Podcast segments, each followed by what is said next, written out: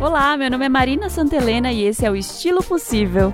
Aqui toda semana você pode acompanhar entrevistas, conteúdos e notícias de moda, comportamento, estilo e beleza. Dá para mandar suas dúvidas de estilo e comentar os temas do programa. Lá no Twitter e no Instagram eu sou Santelena. Você pode me conhecer melhor lá pelos stories, lá pelos meus posts, mandar uma DM. E você pode também mandar sua mensagem para o programa por e-mail. É só mandar para estilopossível.gmail.com ou, se você preferir, pode entrar em contato pelo Telegram. É só baixar o aplicativo do Telegram e procurar por estilo possível, tudo junto lá na busca. Você pode mandar um áudio, um texto, o que for melhor. Estilo Possível número 47 no ar, começando agora. E olha, gente, eu sei que eu tô em falta por aqui. Semana passada não teve programa. Aconteceu, aconteceu muita coisa ruim, assim, meu pai faleceu na semana retrasada, foi um choque muito grande. E ainda mais com esse agravante dele estar tá no outro estado, da gente estar tá vivendo esse momento difícil de isolamento, que pede reclusão, pede muita paciência. E eu acho que essa questão do luto é uma coisa muito difícil que a gente vai ter que aprender a lidar ainda. Então, é, não estou conseguindo postar os programas com a frequência que eu gostaria de postar. E da semana passada, o motivo da semana passada foi esse, né? Mas é, tem outros também, outra coisa que eu não estou me sentindo exatamente estimulada, vamos dizer assim, a fazer esse podcast, porque eu tenho me sentido bem reflexiva sobre esses tempos que a gente está vivendo, né?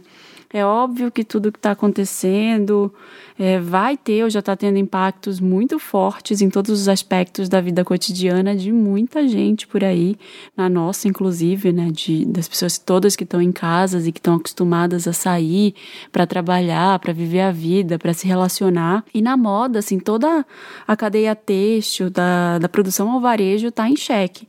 E a própria noção de moda e de estilo estão passando aí por uma revisão bem drástica. Tem algumas coisas que a gente consegue sentir nesse primeiro momento, que são os pequenos negócios sofrendo com o fechamento do comércio, tem grandes marcas aí reformulando, repensando a forma que elas sempre trabalharam. Algumas mudanças forçadas nos hábitos de consumo, né, no jeito é, que as pessoas se vestem, revistas repensando seus formatos, algumas até deixando de produzir o seu conteúdo impresso. Tem muita coisa acontecendo, várias mudanças rolando o tempo inteiro e coisas que ainda vão acontecer, né? A gente ainda vai lidar com as consequências do que a gente está vivendo para além de agora, assim, eu acho que por, pelos próximos anos a gente ainda vai ver muito impacto que a gente nem está conseguindo calcular agora.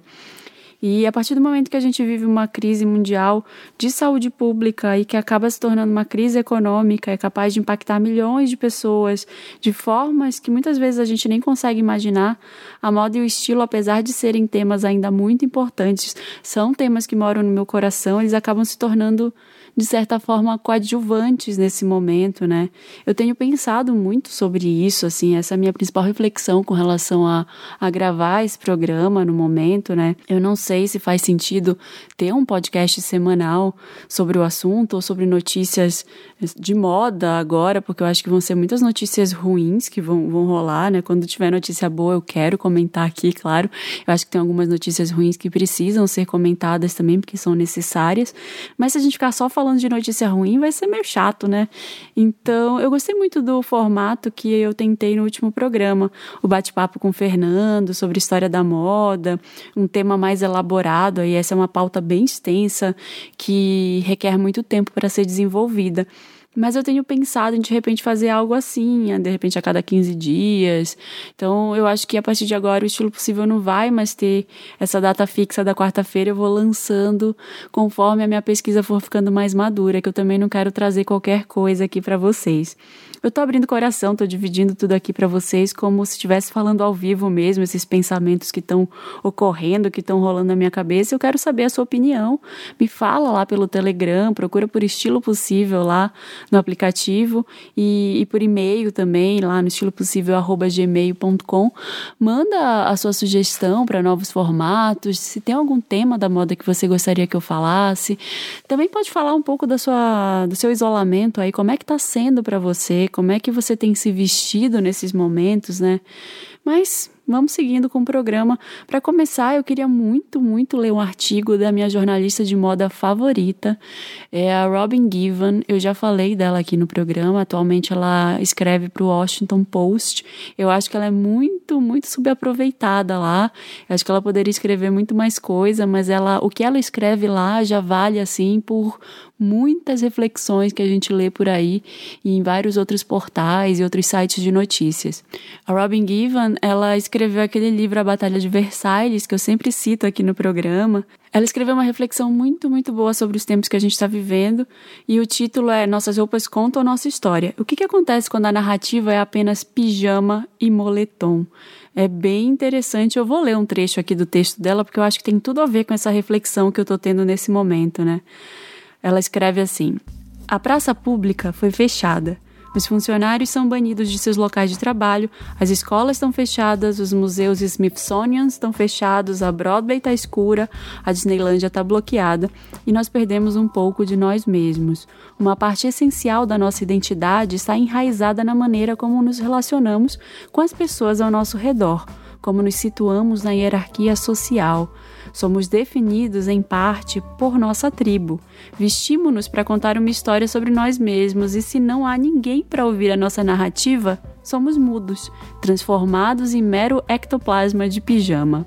E ela segue: Estamos acostumados a escorregar no manto de pessoa pública. Quando isso não faz mais parte da nossa rotina matinal, sem esse momento cotidiano da moda, podemos ficar despreocupados.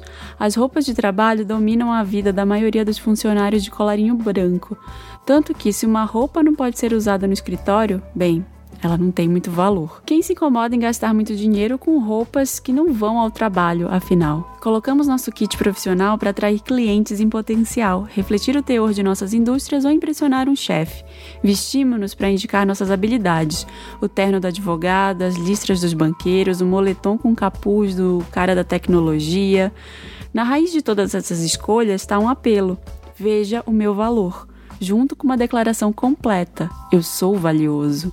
Para quem trabalha fora de casa, se vestir para o escritório, seja ele uma sala de aula, uma linha de montagem, uma suíte executiva, significa entrar no conjunto que identifica o lugar da pessoa na ordem social. De anunciar que está participando do fluxo e fluxo de uma comunidade. A maioria das roupas de trabalho não enfatiza a individualidade, pelo contrário, roupas de trabalho nos lembram que somos parte de algo, Aquele uniforme, aquele distintivo pendurados num cordão, aquele alfinete do Congresso são todos lembretes de conectividade. Trabalhar em casa e nunca tirar o pijama pode, a princípio, parecer uma espécie de libertação, uma celebração do conforto e uma repreensão às regras corporativas abafadas que exigem meia calça no verão e uma jaqueta o tempo inteiro. Mas durante um dia inteiro em roupas de inverno é fácil perder a si mesmo e ao seu senso de propósito e foco. Nossas roupas criam limites, elas marcam tempo. As pessoas que trabalham regularmente em casa falam da necessidade de mudar para fora de seus pijamas, em algo, qualquer coisa, outra coisa para anunciar que seu dia começou, para não se sentir como um bicho preguiça, se sentir pronto para enfrentar o mundo, porque sem o mundo, quem é você? Quando saímos para a comunidade, nossas roupas nos permitem expressar nossa opinião sem abrir a boca. Nos instalamos numa cafeteria com nossos jeans favoritos e camiseta de mensagem e podemos fazer uma declaração política ou uma piada infantil. E assim podemos enviar um grito de guerra por vidas negras, magia negra, feminismo, um chapéu que desperta raiva ou solidariedade. Podemos defender o meio ambiente ou defender um artista ou nosso músico favorito. A moda é uma forma de comunicação íntima e distante ao mesmo tempo sem nunca pronunciar uma palavra, você está por trás da sua mensagem porque de fato a está usando. A roupa é uma forma eloquente de comunicação para os inarticulados. Também pode ser usada como uma fantasia quando alguém prefere fazer uma ação em vez de arregaçar as mangas e seguir em frente. Eu gostei muito desse texto, porque realmente é, faz todo sentido, né? Agora, assim, eu tava nesse dilema do, de usar pijama o dia inteiro, ou de usar uma roupa de ficar em casa.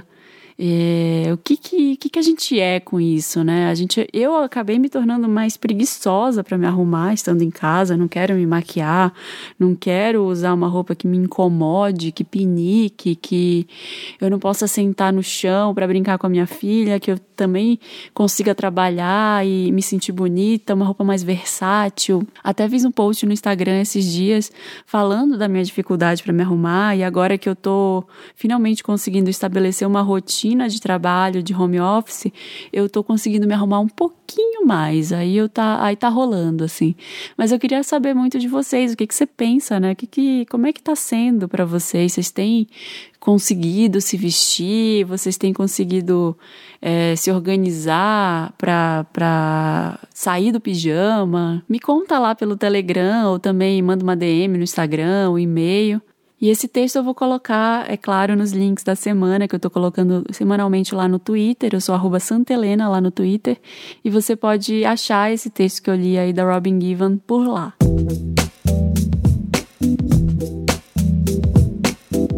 Tempos como esse de isolamento, eis que surge essa questão, que é importante, que é a do dress code, como é que você se veste para ficar em casa. Mas também tem uma pergunta que é importante também, que é quem ainda está comprando alguma coisa? Quem são essas pessoas que ainda estão movimentando alguma coisa na economia, né? tá tudo muito parado. Eu tenho visto muitas marcas que eu gosto, que eu acredito, marcas pequenas, na maioria das vezes, desesperadas por vendas, por movimentar alguma coisa. Fiz um post também recente no Instagram falando disso, falando de algumas que estão vendendo vouchers ou que estão oferecendo descontos, né? Tem tá rolando uma, uma guerra aí para essas marcas pequenas conseguirem se sustentar. Muitas têm famílias inteiras ali, muitas pessoas que dependem exclusivamente desse trabalho. Então é um cenário bem complicado para a economia do país. Agora, no, nos Estados Unidos saiu uma pesquisa da Hero, que é uma plataforma de serviço do consumidor. Essa pesquisa saiu numa matéria do Business of Fashion, que é um site que eu sempre cito aqui para vocês. Eu vou linkar também essa matéria lá nos links da semana que eu falo é, mas saiu mostrando os hábitos de consumo de algumas pessoas, como é que estão rolando aí as compras online. Primeiro mostrou que é, a as visualizações do Facebook e de empresas relacionadas como Instagram e WhatsApp, né, as pessoas estão passando cerca de 50% a mais nessas redes do que elas passavam antes do isolamento. E no começo de março, essa pesquisa mostrou que as pessoas que antes não compravam tanto no horário comercial, compravam mais à noite ou nos finais de semana, estão é, comprando bastante nos horários comerciais que vão de 9 às 18 horas e essas compras aumentaram em 52% com relação ao mesmo período do ano passado. Então, quer dizer, no começo desse ano teve muita gente comprando ainda. Então, apesar de muitos reportes mostrarem que agora, mais para o final do mês de março, é, muitas marcas estarem enfrentando dificuldades aí, terem mostrado uma baixa nas vendas de roupas e acessórios nos e-commerces, é, teve uma certa alta no começo do isolamento. E então tem alguns consumidores aí que ainda estão ativos. Essa mesma pesquisa mostrou que são principalmente mulheres da geração Z e millennials também que continuam comprando e são pessoas que não tiveram a renda afetada pela pandemia. Então pessoas que podem trabalhar de casa e que continuam recebendo salário normalmente, continuam comprando. Então dá para ver que rolou essa alta e um outro artigo que eu li é, mostra que rola aí toda uma compra por ansiedade também, né? Tem muita gente comprando por ansiedade. É um artigo do Wall Street Journal que estava mostrando os hábitos de consumo lá e de como muita gente que está ansiosa em casa tá lá aproveitando promoções, esses saldos de até 70% que tem algumas marcas fazendo, né? E outra história que é relacionada a essa aí das compras é que como é que se faz PR nesse novo mundo, né? Eu vi muita gente que eu sigo no Twitter, gente que, que eu respeito, reclamando da agressividade dos e-mails marketing, sabe? As pessoas é, continuam recebendo mensagens de, de promoções várias vezes por dia até. Esse desespero de algumas marcas está levando a algumas opções extremas, né? E o mundo está acabando e os e-mail marketing continuam chegando, gente. Então, é, é uma falta de educação? Como é que funciona isso, né? Eu estou trabalhando agora com uma assessora de imprensa eu até perguntei para ela, eu falei, como é que a gente faz agora nesse cenário? A gente continua trabalhando normalmente ou a gente dá uma parada? O que, que, que vai acontecer agora? As, é, o que acontece é que as revistas de moda ainda têm páginas a preencher, as que estão em funcionamento os influencers de beleza ou de moda ainda têm tendências a serem descobertas, né? As marcas ainda querem vender de uma certa forma, ainda existe um orçamento reservado para PR, reservado para publicidade. Então, o que que é, o que que beira a, a falta de educação quando a gente está falando de promoção de produtos que não são essenciais, num tempo em que a gente está aí contando pessoas mortas, pessoas infectadas por a pandemia, os hospitais improvisados, um mundo caótico, né? A gente, o que que que, que pode ser feito ainda nesse momento?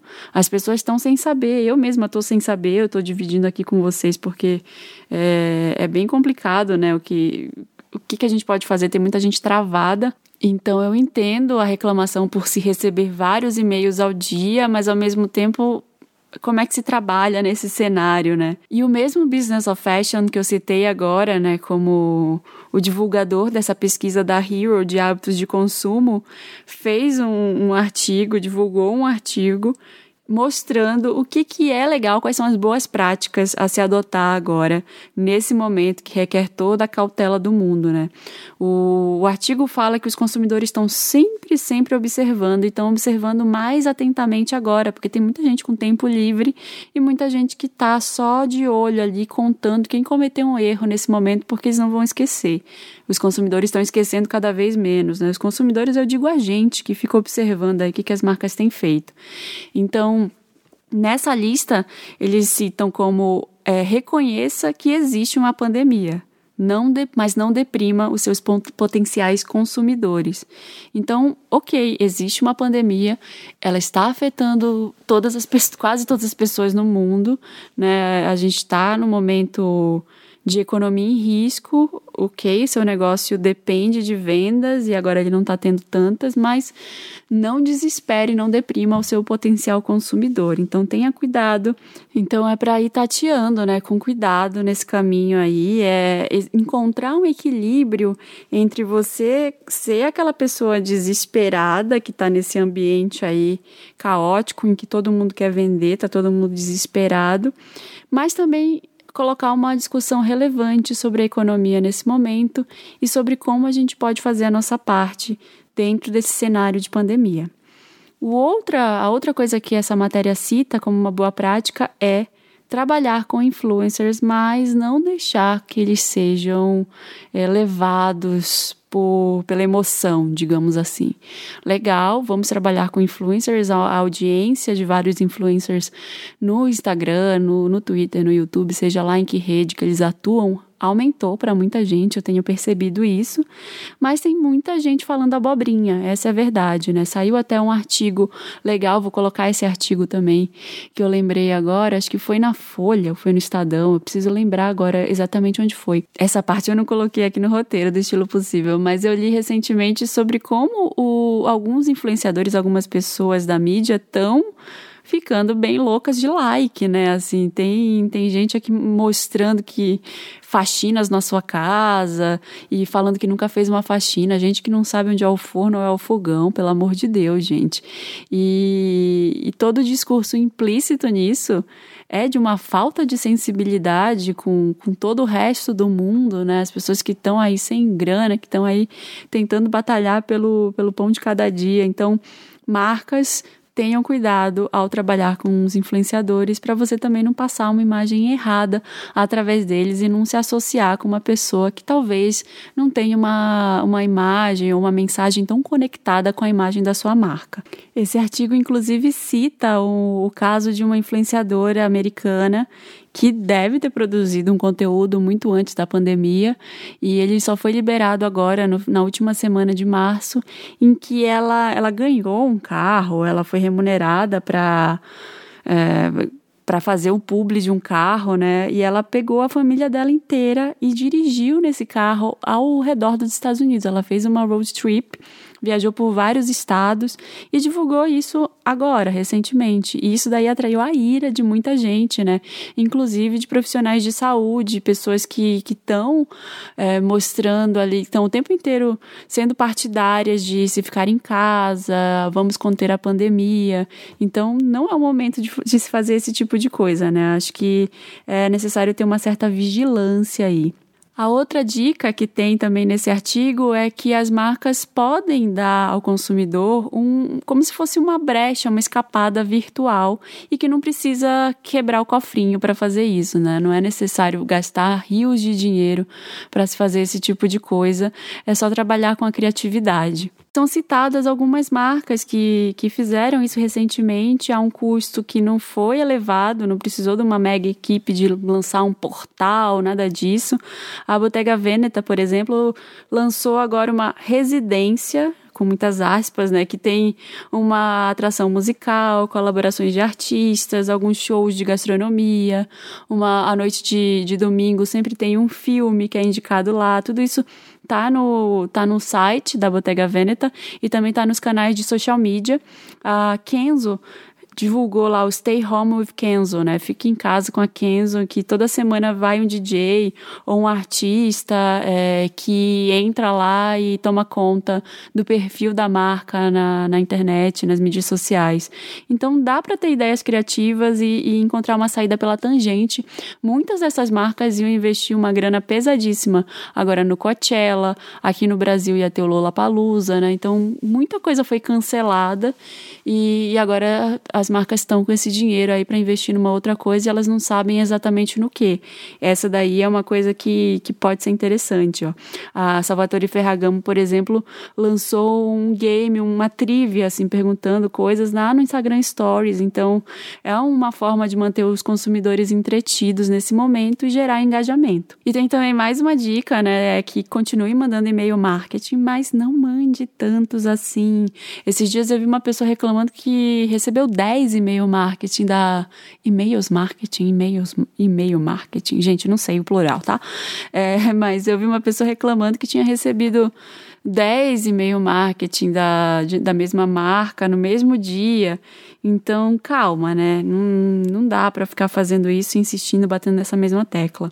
É, a outra coisa que a, o artigo fala que é uma boa prática, inclusive para o lado da marca, né? É considerar o desconto, mas não fazer desse desconto um hábito. Então, não dá para você baixar o seu valor tanto a ponto de você ter prejuízo com aquela roupa, né? É claro que a pandemia reduziu muito o que, que a gente, o tanto que a gente gasta com roupa e aí as marcas e alguns varejistas estão ali com um monte de roupa parada, um monte de coisa, mas também não precisa dar e vender a preço de banana aquilo só para se livrar. Então, cuidado aí nos descontos que você dá, não precisa ser um hábito frequente. E a última dica é não entrar em pânico, repensar a forma como a gente cria estratégias de marketing hoje para vender. Então, é, essa, essa outra coisa que eu falei de ser criativo, eu acho que é algo que a gente precisa ter agora, ainda mais quando a gente não tem o norte, né? Não, não se sabe quando a gente vai poder voltar ao normal, ou se vai voltar ao normal em algum momento, como é que vai ser o futuro. Então, eu acho que a saída é ser criativo e trabalhar com o que a gente tem agora nas mãos. Bom, e para finalizar, essa notícia eu ia falar em primeiro aqui no programa, porque achei bem legal, mas eu acabei deixando para o final. É, a capa da Vogue Itália foi divulgada essa semana e a edição do mês de abril, é, que deve sair agora até sexta-feira, né, vai ter uma capa em branco. A Vogue Itália sempre foi a mais vanguardista aí de todas as Vogues, se a gente for parar para analisar seja na escolha do conceito, dos editoriais e no design, ela sempre foi inovadora, então sempre teve uma, muita coisa que deixou as pessoas de, de queixo caído, assim, né? Alguns dos editoriais de moda mais marcantes de todos os tempos, alguns que eu sempre lembro quando eu penso no editorial de moda muito foda, são os do Steven Meisel para revista. Teve aquele sobre o derramamento de óleo, né? Tem as modelos na praia ali cobertas de petróleo.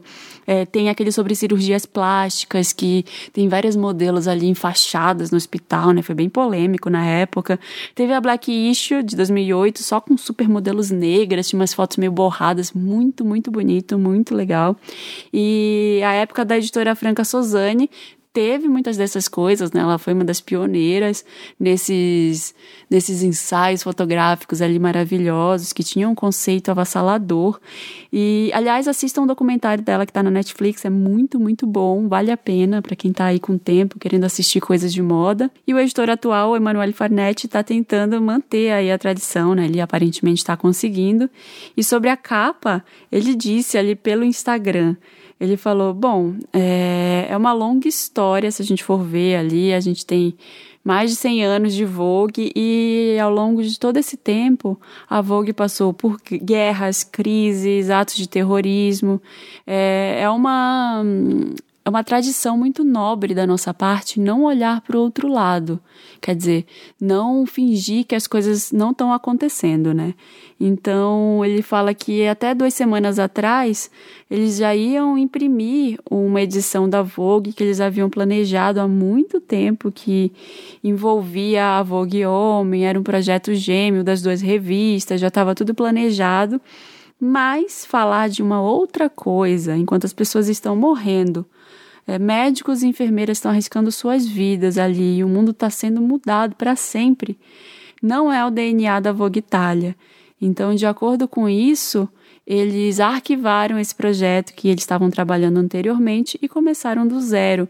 A decisão foi, foi imprimir uma página, uma capa completamente nova e toda branca, pela primeira vez na história da revista. E não é porque não tinha imagem, é bem o oposto disso, né? Eles escolheram isso porque o branco significa que muitas coisas ao mesmo tempo. E ele vai explicando. Branco, em primeiro lugar, é todo o nosso respeito. Branco é renascimento, é a luz depois da escuridão, é a soma de todas as cores. Branco é a cor dos uniformes que são usados e pra, por aqueles que arriscam suas próprias vidas ali nas linhas para salvar as nossas vidas. Ele representa o espaço e o tempo para pensar, assim como uma forma de se manter em silêncio. O branco é para todos aqueles que estão ali preenchendo o seu tempo livre e espaço com ideias, pensamentos, histórias, linhas, versos e músicas e também cuidados com os outros. O branco relembra a gente que depois da crise de 1999, essa cor imaculada foi adotada para as, para as roupas como uma forma de expressão de purificação, né? a pureza no presente, a esperança de um belo futuro. E acima de tudo, branco não é se render. Branco é uma folha em branco esperando para ser escrita. É o título da página de uma nova história que vai começar agora. Então achei muito bonita essa mensagem aí do editor da Vogue Itália. Acho que faz todo sentido, acho que foi de uma sensibilidade sem igual e, e fiquei muito feliz assim ao ver essa revista. Eu queria muito ver o que, que as, as, revistas nacionais vão fazer, né? Eu acho que tem muitas revistas que vão ter que repensar os seus modelos. Eu tinha falado recentemente sobre a revista L voltando para o Brasil, estava todo mundo muito feliz com essa notícia e e que de repente a gente não se sabe se vai ter mais, né? Um momento complicado para todo mundo. Então, fica essa expectativa e a própria Anna Winter deve estar tá sem saber o que fazer. Ela está publicando fotos suas no Instagram da Vogue América, né?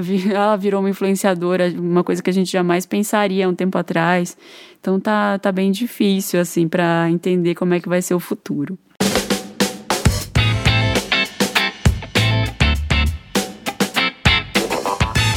Vamos agora ler os comentários, as mensagens que eu recebi pelo Telegram, algumas que eu achei bem legais. Tem umas mensagens que eu, que eu gostei muito, fiquei até emocionada, como a mensagem do Robert Benato. Ele mandou uma mensagem da avó dele, a Maria.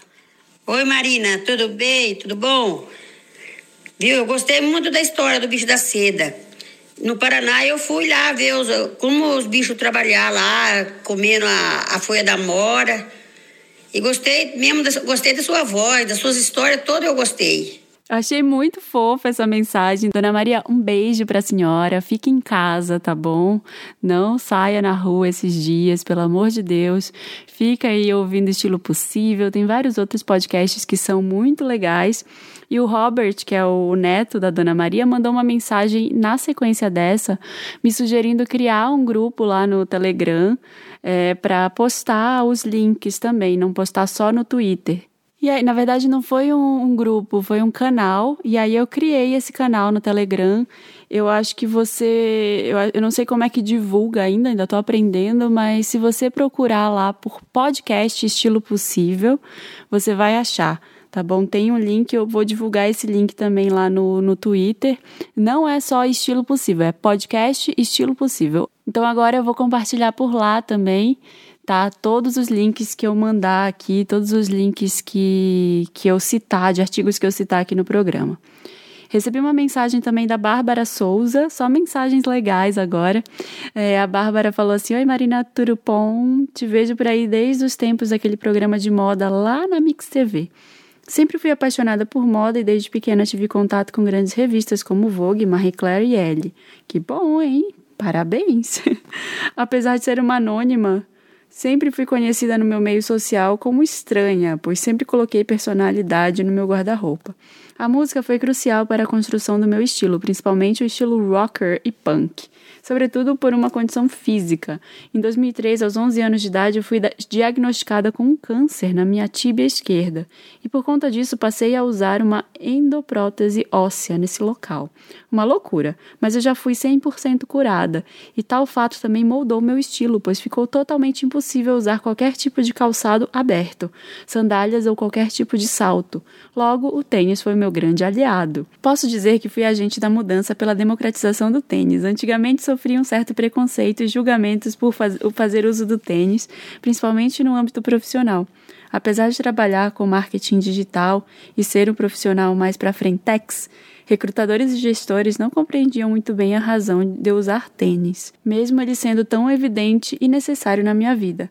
Graças aos deuses da moda, isso tudo mudou e o tênis ganhou seu merecido espaço. Hoje em dia, na empresa que trabalho, sou uma inspiração para vários colegas, pois é muito bonito sim usar blazer, camiseta de banda e tênis, e também me sinto muito mais livre para ser quem eu realmente sou. Amo seu podcast. Obrigada. Obrigada, Bárbara. Adorei a sua mensagem aí. Eu sou uma grande partidária do uso de tênis em qualquer tipo de espaço, em qualquer lugar. Eu acho que eu tô, vou até tentar dar um tempo agora, que eu sempre usei muito tênis, né? Agora em casa eu tô usando muito chinelo, usando muito mais sandálias mais de ficar em casa. Então, é eu quero deixar um pouco os tênis guardados para minha grande volta do isolamento.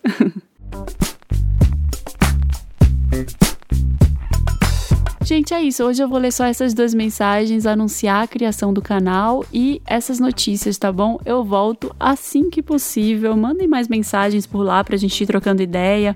Falem do que, que vocês gostariam de saber nesse tempo aí de isolamento, de pandemia. O que, que poderia ser legal para vocês? O que, que poderia animar vocês nessa quarentena, tá bom? Vai me contando, porque a gente vai trocando essa ideia e vai desenvolvendo novos episódios aqui do podcast. Um beijo e até a próxima edição.